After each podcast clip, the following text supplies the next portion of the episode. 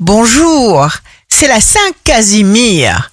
Bélier, exaltante expérience de ce jour si vous vous mettez en action car vous allez générer une force tout à fait exceptionnelle. Taureau, signe amoureux du jour, il n'y a qu'une seule discipline à s'imposer sans cesse.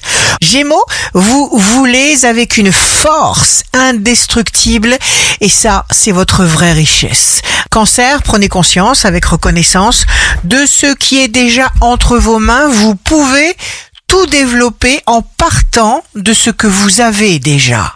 Lion, votre âme vous renseigne instinctivement sur ce qui vous convient car vous n'êtes pas une intelligence artificielle. Vierge, signe fort du jour, vous vous sentez bien, léger dans votre corps et votre tête, des vibrations positives vous bercent. Balance, des obstacles disparaissent, des contacts providentiels se présentent. Scorpion, jour de succès professionnel pour vous donner à fond.